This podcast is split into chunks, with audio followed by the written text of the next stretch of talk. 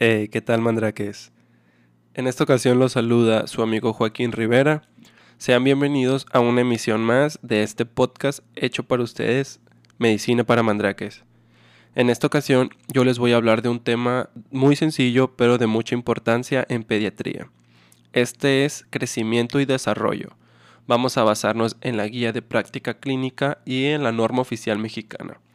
Para iniciar, el crecimiento y el desarrollo implica un conjunto de cambios somáticos y funcionales que se dan como el resultado de la interacción de los factores genéticos y las condiciones del medio ambiente en las que vive el niño.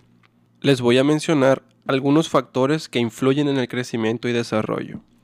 Dentro de estos encontramos la multiparidad, periodos intergenésicos cortos, embarazos en los extremos de la vida reproductiva, aspectos nutricionales tanto de la madre como del bebé, bajo peso al nacimiento, la estatura de los padres, factores socioeconómico, exposición a tóxicos, enfermedades infecciosas, deficiencias mentales u hormonales.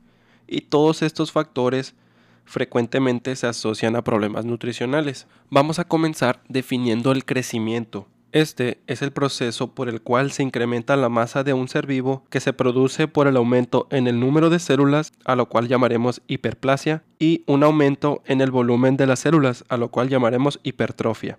Además de que se genera un incremento en la sustancia intercelular. Ahora definamos el desarrollo. Esta es la diferenciación sucesiva de órganos y sistemas con funciones, adaptaciones, habilidades y destrezas psicomotoras, con relaciones afectivas y socialización. Todo esto lo podemos evaluar con el control de la niña y el niño sano, que es una actividad de supervisión periódica tanto del estado de salud como del crecimiento y desarrollo. Esta se realiza desde que nace hasta los 5 años. Implica ser valorado por un equipo multidisciplinario que incluye detección precoz de problemas de salud, prevención de accidentes, aplicación de inmunizaciones, evaluación del desarrollo psicomotor, medición de peso y talla, para evaluar su crecimiento y el estado nutricional, así como la orientación a padres o tutores sobre los aspectos en la alimentación, la estimulación temprana e higiene. Comenzaremos haciendo una clasificación pediátrica por etapas. Vamos a llamar al recién nacido aquel que tenga menos de 28 días lactante menor o infante cuando tiene menos de un año, lactante mayor cuando tiene de un año a un año 11 meses, preescolar de los 2 a los 4 años, escolar de los 5 a los 9 y adolescente de los 10 a los 19 años. Se dice que el recién nacido menor de 28 días debe de recibir dos consultas, una de ellas a los 7 días y la segunda a los 28 días el lactante menor o infante debe recibir 5 consultas como mínimo, otorgadas los meses 2, 4, 6, 9 y 12. Y de los 1 a los 4 años de edad debe recibir una consulta cada 6 meses. Y por último, de los 5 a los 9 años y de los 10 a los 19 años deben recibir una consulta anual.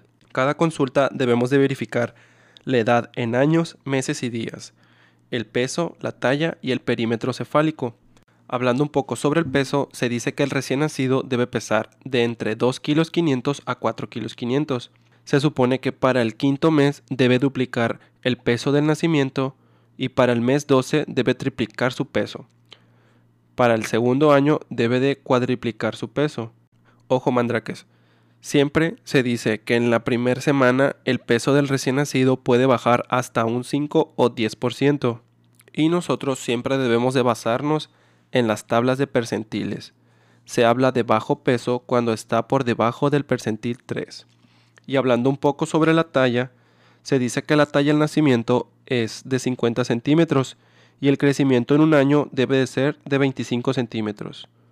Si queremos determinar la estatura de un niño, vamos a utilizar una fórmula. En niños vamos a sumar talla materna más talla paterna sumándole 6.5 centímetros dividiéndolos entre 2. Esa es una talla estimada.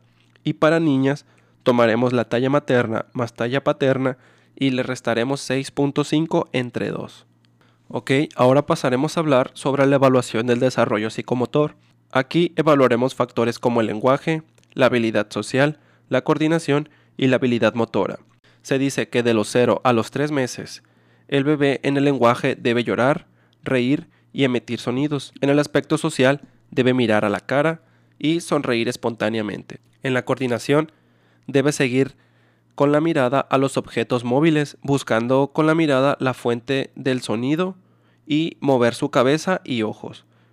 En la habilidad motora se dice que cuando se encuentre boca abajo debe levantar la cabeza hasta 45 grados y debe lograr sostener su cabeza al final de los 3 meses. Ahora, de los 4 a los 6 meses, en el lenguaje el bebé debe de iniciar a balbucear, ya sean frases como dada o mamá, en el aspecto social, va a atender con interés el sonido buscándolo con la mirada y moviendo su cabeza, además de sonreír espontáneamente. En la coordinación, va a intentar realizar prensión de objetos o prensión global con la mano. En la habilidad motora, se dice que eleva el tronco y la cabeza apoyándose con manos y antebrazos, además de que ya mantiene erguida y firme la cabeza se mantiene sentado con apoyo o se sienta solo sin apoyo. De los 7 a los 9 meses, en el lenguaje, el bebé ya va a lalear y va a utilizar consonantes, o sea, va a decir agu. En el aspecto social, va a encontrar objetos con la vista e inicialmente va a ser tímido con los extraños. En la coordinación, va a lograr realizar prensión entre la base del pulgar y el meñique o entre la base del pulgar y la base del dedo índice. Además de que va a realizar prensión en piensa fina, y va a oponer el índice al pulgar. En el aspecto motor, se va a sentar solo sin apoyo y va a conseguir pararse apoyado en muebles, además de que ya debe gatear o va a caminar apoyado en muebles. De los 10 a los 12 meses en el lenguaje va a utilizar palabras como mamá, agua, oso. En el aspecto social va a poder beber de una taza, va a jugar con las palmas y va a detener su acción cuando le digamos la palabra no. En la coordinación va a lograr prensión en pinza fina y opone el índice al pulgar. En el aspecto motor va a gatear, va a caminar apoyado en muebles o camina tomado de la mano. Ahora, de los 13 a los 18 meses, en el aspecto del lenguaje ya logrará utilizar más palabras. En el aspecto social, se alimenta solo con una cuchara derramando parte del contenido y se viste con ayuda, además de que juega solo. En la coordinación se dice que logran construir torres hasta de tres cubos e introduce objetos grandes en otros objetos más pequeños, ya sea en frascos o botellas. En el aspecto motor logra subir escaleras gateando, camina solo y sin ayuda.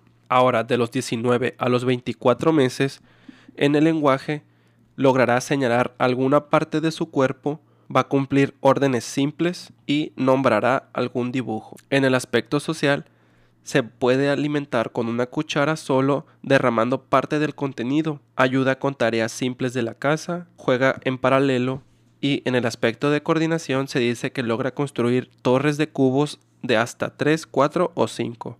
En el aspecto motor, logra patear una pelota, salta en el mismo lugar, logra lanzar una pelota, sube escaleras con ayuda o tomado del pasamanos. Ahora, de los 2 a los 4 años, en el lenguaje se dice que logra construir frases, cumple órdenes complejas y en el aspecto social se lava y seca las manos solos, logra el control de esfínteres, se pone alguna ropa solo o con ayuda y se quita alguna ropa solo o con ayuda. En la coordinación construye torres de más de 5 cubos y logra copiar un círculo o una cruz. En el aspecto motor se dice que logra saltar en un pie y que sube escaleras sin apoyo. De los 4 a los 5 años, en el aspecto social, compite jugando y en la coordinación logra copiar un cuadro.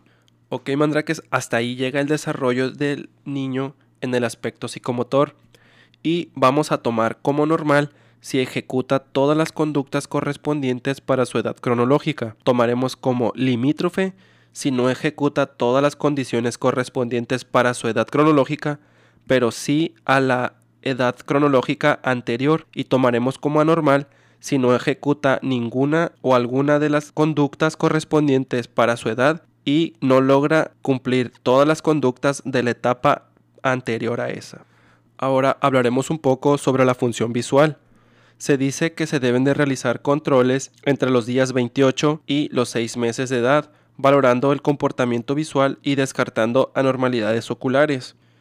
De los 6 meses a los 2 años, debemos realizar pruebas de oclusión para detectar estrabismo o ambliopía. A los niños mayores de 2 años, debemos de medir la agudeza visual con optotipos infantiles.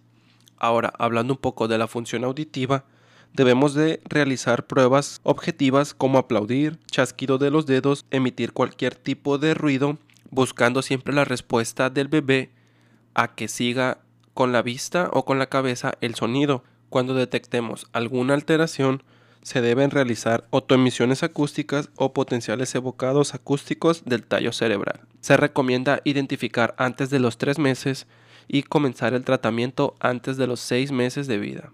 Ahora, hablando un poco de salud bucal, se debe realizar valoración de la salud bucal y dar consejos sobre hábitos saludables en los controles de salud a los 12 meses, 2, 4 y 5 años. La guía nos menciona que debemos de buscar intencionadamente datos clínicos de displasia congénita de cadera desde el nacimiento. Debemos de prohibir el uso de la andadera, además de instruir al familiar sobre una correcta estimulación. En caso de encontrar alteraciones en el crecimiento y desarrollo, debemos investigar sobre sus causas probables e intentar iniciar un tratamiento y medidas complementarias adecuadas. Con esto terminamos este tema, mandraques. Recuerden que siempre crecimiento y desarrollo debemos de basarnos en las tablas de percentiles de acuerdo a la edad. Les agradezco que nos escuchen y nos vemos en la próxima emisión. Saludos.